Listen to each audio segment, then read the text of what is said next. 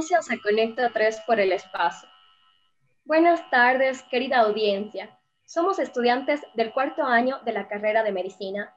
Mi nombre es Daniela Pani y conjuntamente con mi compañero Jaime Andrés Mendieta, les damos la cordial bienvenida al primer programa médico dirigido hacia la comunidad. PredMed, tu salud es importante.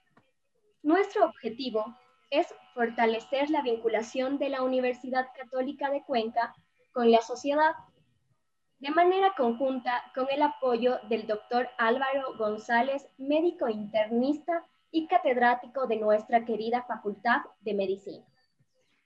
Iniciamos este gran sueño de poder ser portadores de mensajes, consejos y apoyo eh, en las distintas patologías que aquejan en nuestra sociedad para orientarlos y guiarlos hacia los diversos especialistas.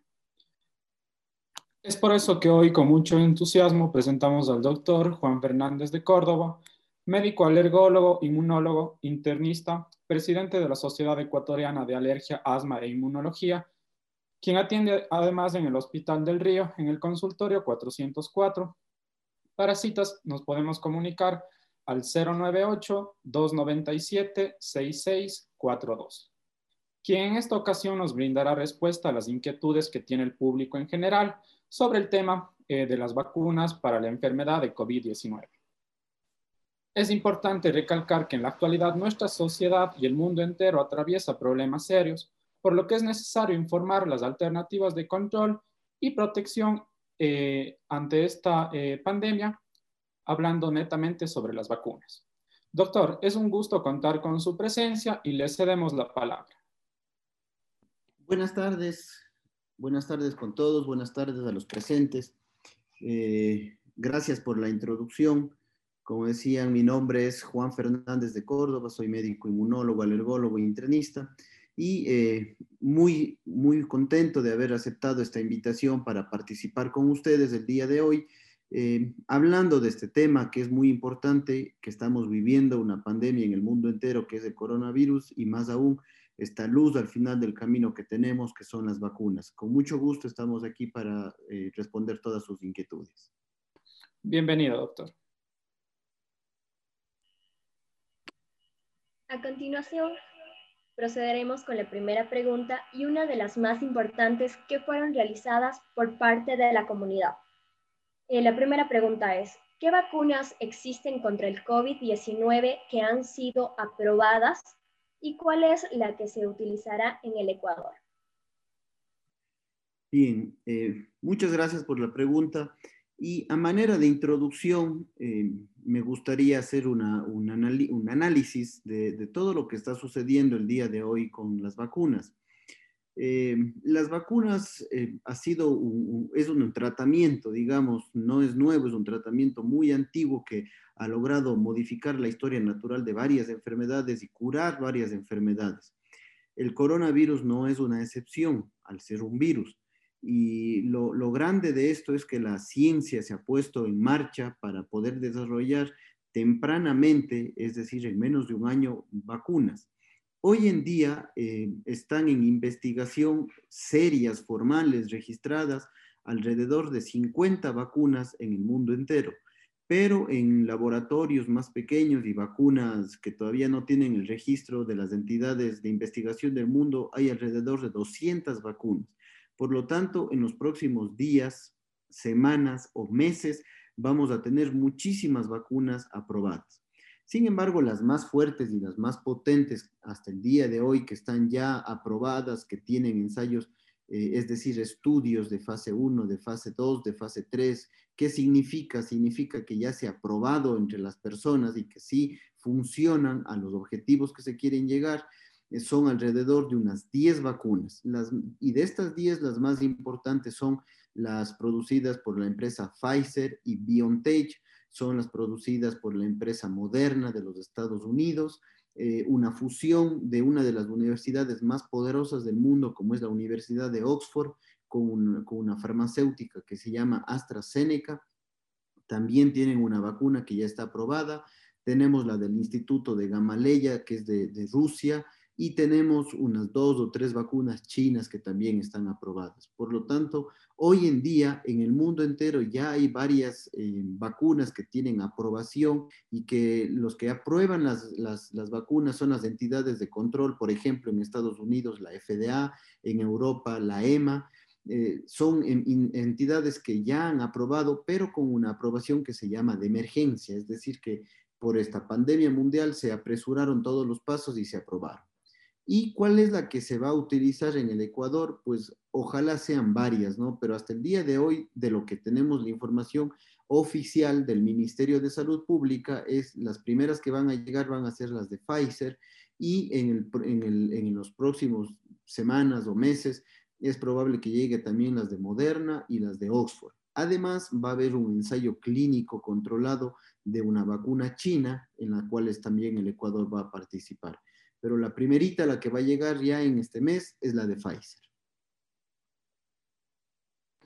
Le agradecemos, doctor, por esa oportuna eh, introducción. Ahora, eh, nos gustaría que nos comente cuál es el beneficio de las vacunas. Bien. Eh, hay muchas interrogantes del día de hoy. Hemos estado conversando entre médicos, entre estudiantes y obviamente con el público en general que no son médicos y que no, no, no saben muy bien exactamente qué es lo que hace una vacuna. Entonces yo les voy a hacer un, resumen pequeñito para tratar de explicar en palabras fáciles qué es una vacuna y qué es lo que hace la vacuna. Como les decía, las vacunas no es un tratamiento médico nuevo, las vacunas es un tratamiento médico muy antiguo, desde los años 1700, 1800 ya se utilizaban las vacunas y las vacunas han logrado erradicar del planeta algunas enfermedades, por ejemplo la viruela, y han logrado disminuir muchísimas enfermedades. Eh, por eso es que actualmente en el mundo entero existen programas de vacunación en niños, en jóvenes, en adultos, etcétera. Pero, ¿qué es lo que hace la vacuna? Entonces, para entender qué es lo que hace la vacuna, vamos a hablar un poquito del sistema inmunológico. El sistema inmunológico es el sistema de las defensas del cuerpo. Eh, yo siempre les hago una analogía que hagan la cuenta que es como un ejército el sistema inmunológico, en donde tenemos varios componentes, soldados, tanques de guerra, aviones, helicópteros, misiles, etcétera. Algo así es el sistema inmunológico que tienen varios componentes y que cuando un ser extraño ingresa al organismo, ya sea un virus, una bacteria, un hongo, un parásito, este ejército se activa e intenta matarle a este organismo que le quiere hacer daño a nuestro cuerpo y nos quiere enfermar.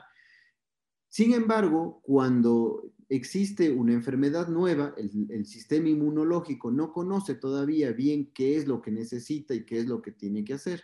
Entonces tiene que entrenarse.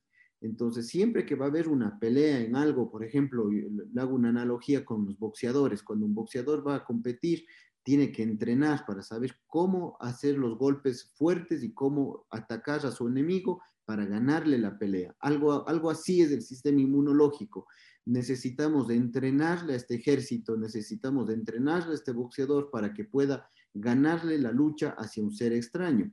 Y la mejor forma es enfermándose, obviamente, ¿no? entonces yo puedo adquirir eh, una respuesta inmunológica si ingresa, hablando ya del coronavirus, ingresa el SARS-CoV-2, ingresa a mi organismo, mi organismo empieza a desarrollar una respuesta inmunológica para saber cómo atacar.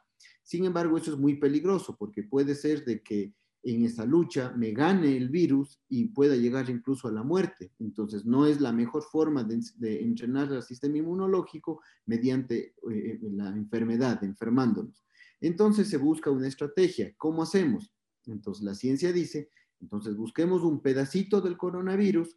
¿Para qué? Para ponerle en nuestro cuerpo y que nuestro cuerpo le reconozca ese pedacito del coronavirus, en este caso una proteína que está en la superficie del coronavirus que se llama proteína S o spike, y este, que, que el sistema inmunológico le reconozca a esa proteína, cree una inmunidad, se entrene con una inmunidad en contra de esa proteína, y así mi sistema inmunológico ya sabe qué hacer, ya está entrenado por si después ingresa el coronavirus, ya sepa cómo enfrentarlo, cómo atacarlo y cómo matarlo. Algo así es el, funcionamiento de las vacunas y eso es lo que se pretende hacer. Bien, doctor. Muchas gracias por tales ejemplos. Eh, la siguiente pregunta es, ¿cuál es el grado de eficacia que tendrán dichas vacunas? Bueno, cuando hablamos ya de la parte de las vacunas como tal del coronavirus y de eficacia, eh, tenemos que hablar de dos conceptos, la eficacia y la seguridad. Y la eficacia y la seguridad están basadas en los estudios. Entonces, aquí entra la ciencia, aquí entra la medicina basada en evidencia. Los médicos trabajamos con ciencia y con medicina basada en evidencia. No trabajamos con creencias, con supuestos, ni, ni, con algo que, que, debe ser o que debería ser. No, la ciencia es clara y se demuestra. ¿Cómo se demuestra? Con estudios. Entonces, cuando nosotros hablamos de ciencia y de estudios, tenemos que hablar de que las universidades y las farmacéuticas que han estado desarrollando las vacunas han estado haciendo estudios, estudios fase 1, fase 2 y fase 3. Y los que están publicados de fase 3 especialmente son, como les decía, de las primeras, son las vacunas de Moderna, de Pfizer, de Oxford, eh, y por ahí tal vez se me escapa alguna de las de China, pero son las más importantes que están publicados los resultados, los estudios. Entonces, en esos estudios que están publicados, en el New England Journal of Medicine, especialmente de, Pfizer y de Moderna, nos hablan de seguridad y de eficacia. Entonces nos dicen, ¿qué es eficacia? ¿Qué es eficacia para esta vacuna? Eficacia para esta vacuna es que le pusieron la vacuna a varias personas y les hicieron un seguimiento en el tiempo y que no se enfermen del coronavirus. O que si se enferman del coronavirus no sea una enfermedad fuerte. O también podemos hablar de eficacia cuando les midieron la respuesta inmunológica parcial, que son los anticuerpos.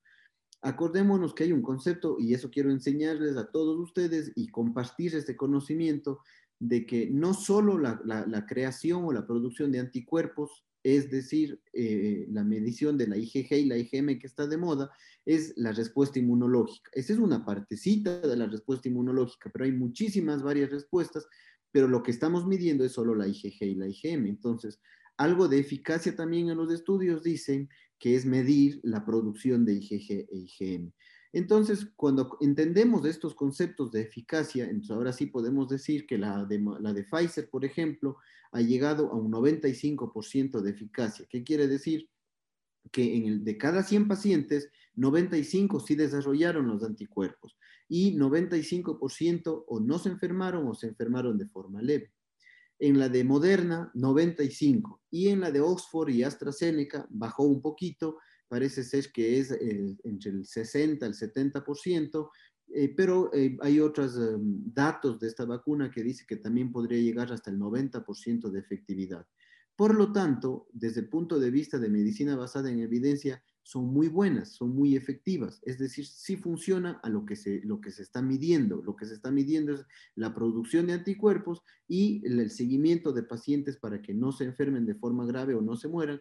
Y hasta aquí los resultados que tenemos hasta ahora son alentadores, es decir, sí funcionan. Perfecto, doctor. Muchas gracias. Creo que quedó muy clara esa parte. Ahora, eh, otra de las grandes inquietudes por parte de, todos en realidad es para quiénes estarían indicadas estas vacunas que llegan acá a Ecuador. Bueno, nuevamente nos vamos a regresar a la medicina basada en evidencia. Para la gente que nos está escuchando y que no es médico y que no entiende qué es esto de medicina basada en evidencia, les explico en un minuto.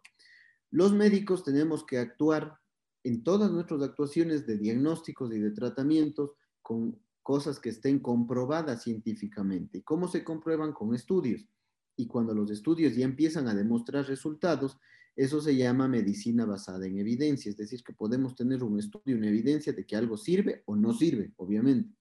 Entonces, la medicina basada en evidencia, que son los estudios de las vacunas, eh, claramente nos señalan en los, en los resultados que hemos leído de estos estudios en donde se, se probaron las vacunas y se probaron en un grupo selecto de pacientes, en aquellos pacientes que tienen de 18 a 65 años, hombres o mujeres de 18 a 65 años, que no han tenido el coronavirus, que no tienen anticuerpos y que no tienen ninguna enfermedad. Esa es, ese es el grupo en el que se probó y que está aprobada la vacuna.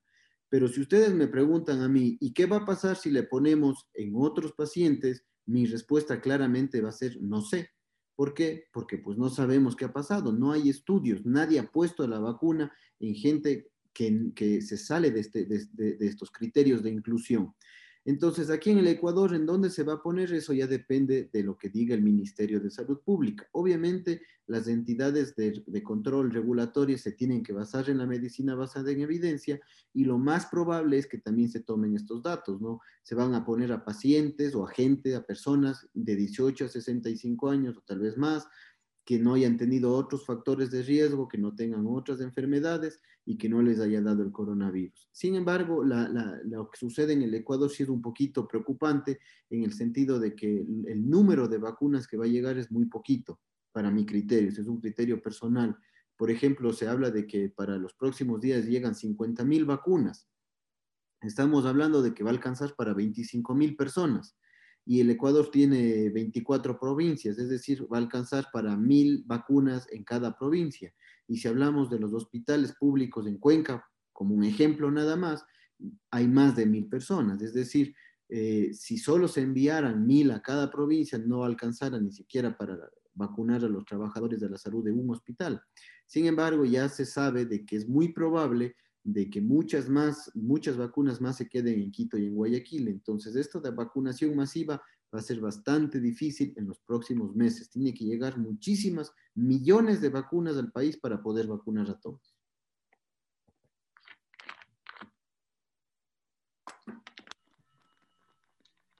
Pues bien, doctor, como lo menciona, es, el tema de la vacunación es un tema complicado.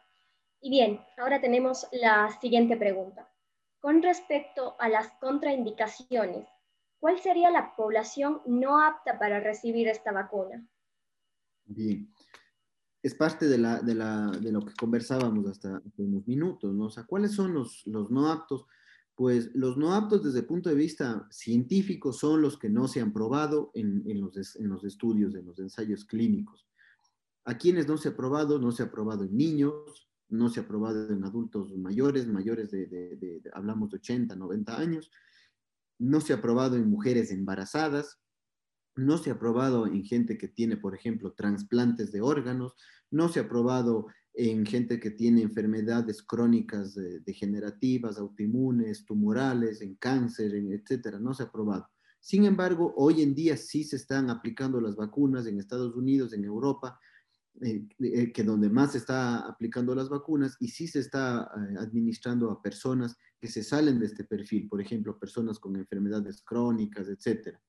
Entonces, la respuesta a esa pregunta sería, ¿quién no se tiene que administrar?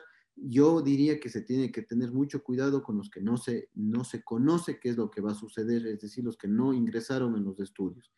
Y segundo, el problema grande y el miedo grande que se está teniendo es a la alergia entonces, como alergólogo, les voy a explicar qué es esto de la alergia y que no hay que tener mucho miedo. Las vacunas, todas las vacunas pueden producir un efecto secundario. Pueden ser efectos desde algo muy chiquito hasta algo muy grande. Y este efecto secundario este, puede llegar a algo que se llama anafilaxia, que es decir, una reacción generalizada de tipo alérgica y que puede matarle a la persona pero se ha visto que las reacciones alérgicas de tipo anafilaxia pueden ser de uno en un millón. Entonces es muy poco probable que suceda esto. Y segundo, si, logra, si llega a suceder, existe tratamiento. Entonces, cuando un paciente se vacune, un, ser humano se vacune, siempre debe estar un médico al lado. De ahí hay otros, otras reacciones adversas muy pequeñitas, que ya lo hablaremos más tarde, que no son contraindicación. Entonces, en, conclusión, ¿cuál es la contraindicación para una vacuna en lo que se refiere a alergias? Aquellos pacientes que han tenido previamente una anafilaxia por un componente de una vacuna y especialmente un componente que se llama el PEG o, eh, que, es parte de la vacuna de, de Pfizer, que esto ya vamos a hablar después de un momentito para explicarles qué es esto del PEG. Perfecto, doctor, muchas gracias. Pues como usted ya nos menciona, eh, no nos queda más que seguir esperando que se realicen más estudios, sobre todo a nivel de estos grupos de pacientes como son embarazadas, que era una de las principales preguntas también. Ahora, doctor, dando paso ya un poquito a lo que usted nos comentó, ¿cuáles serían los efectos secundarios que, se han analizado ya en las personas que se les ha administrado la vacuna? Bueno, ¿cuáles son los, efectos que se han visto? Por suerte, la gran mayoría de, de eventos han sido leves. Primero que en muchos seres humanos que ya se han vacunado y lo que nos dicen los estudios es que no sienten nada. Muchas personas le ponen la vacuna y no sienten ningún problema. En otro grupo de pacientes o de personas que se han vacunado sí se sienten problemas. Los problemas son leves en su gran mayoría. Por ejemplo, fiebre o febrículas, dolor en el sitio de la administración, eh, dolor de cabeza, puede haber un poco de decaimiento, un poco de, malestar general. Eh, incluso puede llegar a sentirse como si fuera una fiebre, que se siente el paciente mal, digamos un, resfrío común, que el paciente se siente mal, con fiebre, con dolor de cabeza, con dolor de huesos, de músculos. Eh, hasta ahí se ha visto. Luego, también se ha visto de que puede producir ya una reacción un poquito más generalizada, como por ejemplo unas ronchas, que todo el cuerpo se enronche o se enronche el lugar en donde se puso la, vacuna. Esos son los grandes grupos de, reacciones agudas o, subagudas que se han visto, es decir, inmediatamente o después de unos minutos o, u horas. También se han visto ya reacciones un poco más graves. Por ejemplo, en Reino Unido se dieron, se dieron a conocer dos anafilaxias, en México se dieron a conocer de que es probable que haya producido una encefalitis a una, a una doctora que se puso la vacuna. No está todavía bien demostrado esto. Otros, en cambio, parece ser que, que nos dicen que lo que sucedió con estos pacientes fue una anafilaxia y que no se controló la anafilaxia, de, es decir, una reacción alérgica, y que eso me llevó a algún problema.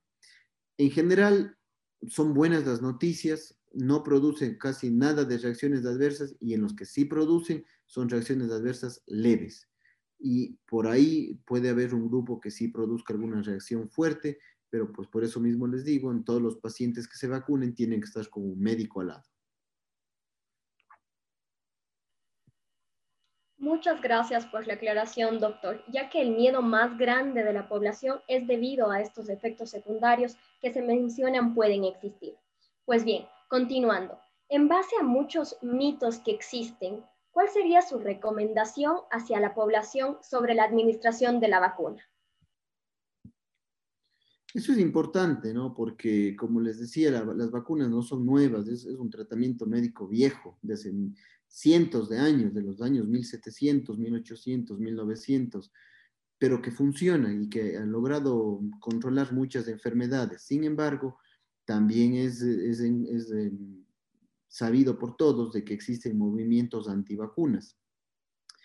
Yo soy de la idea de que hay que respetar a la gente, ¿no? No tenemos que ponernos en contra de la gente de una manera grosera, agresiva, belicosa y decir, no, los, movimientos antivacunas eh, no sirven. No, todas las personas tienen su forma de pensar y su forma de ser.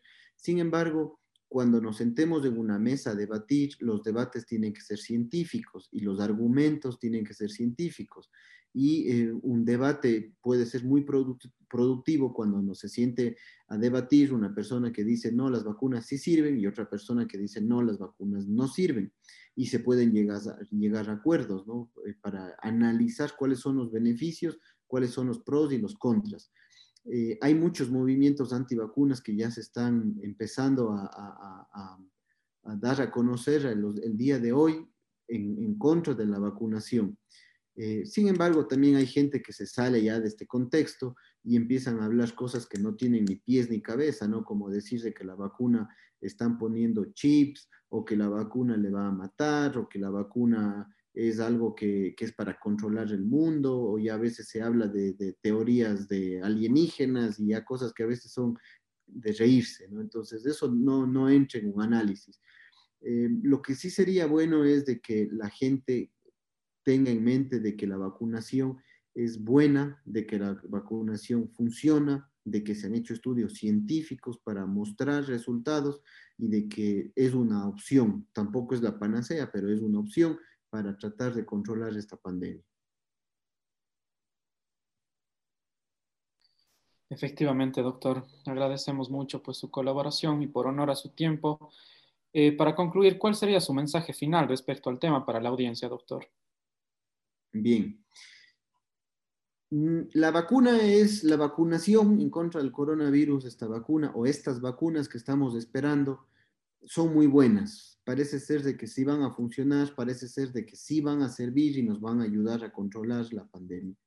La mala noticia es de que la vacunación tiene que ser masiva y eso no va a suceder en el Ecuador, porque viendo los datos estadísticos que nos dan el Ministerio de Salud Pública, necesitaríamos, en el Ecuador somos 15 millones de personas, necesitaríamos alrededor de 30 millones de dosis de vacunas, porque hay que poner dos vacunas, y estas 30 millones no van a llegar. No estamos hablando ahora de unas 50 mil vacunas, después de unas 8 mil vacunas, después de unos 2 millones de vacunas, pero para llegar a estos 30 mil, estas 30 millones de vacunas todavía parece que está largo. Uno y dos, de que poner las vacunas y mantener con todos los, los, los cuidados que necesitan las vacunas no es tan sencillo. Por lo tanto, parece ser de que este año, por ejemplo, el año 2021, va a ser un año que todavía tenemos problemas. Por lo tanto, no hay que tener todavía tanta em, em, soltura con, con, lo que vayamos a hacer, porque todavía vamos a tener el coronavirus entre nosotros. Entonces, el mensaje final es de que continuemos cuidándonos, sigamos quedándonos en la casa, no salgamos, salgamos lo menos posible, sigan utilizando la mascarilla, sigan utilizando el distanciamiento social y síganse lavando las manos, porque esto todavía se queda con nosotros por muchos años más. Muchas gracias, doctor. El día de hoy nos acompañó pues el doctor Juan Fernández de Córdoba, quien ha contribuido con valiosa información para despejar las dudas planteadas por la comunidad. Estimado doctor, le agradecemos por su colaboración y esperamos contar con su presencia y colaboración en eventos futuros. Con mucho gusto, muchas gracias. Buenas tardes. Muchas gracias, doctor. Esto fue PredMed, Tu Salud es Importante, en donde tratamos puntos importantes en la salud y el bienestar de la sociedad. Nos vemos la próxima semana aquí en tu programa Conecta 3 por Ondas Cañaris. Y recuerden que esta entrevista la subiremos a nuestra página de Facebook, PredMed, Tu Salud es Importante, en donde encontrarán más información que necesiten saber. Les agradecemos por su tiempo. Adelante, Cristian.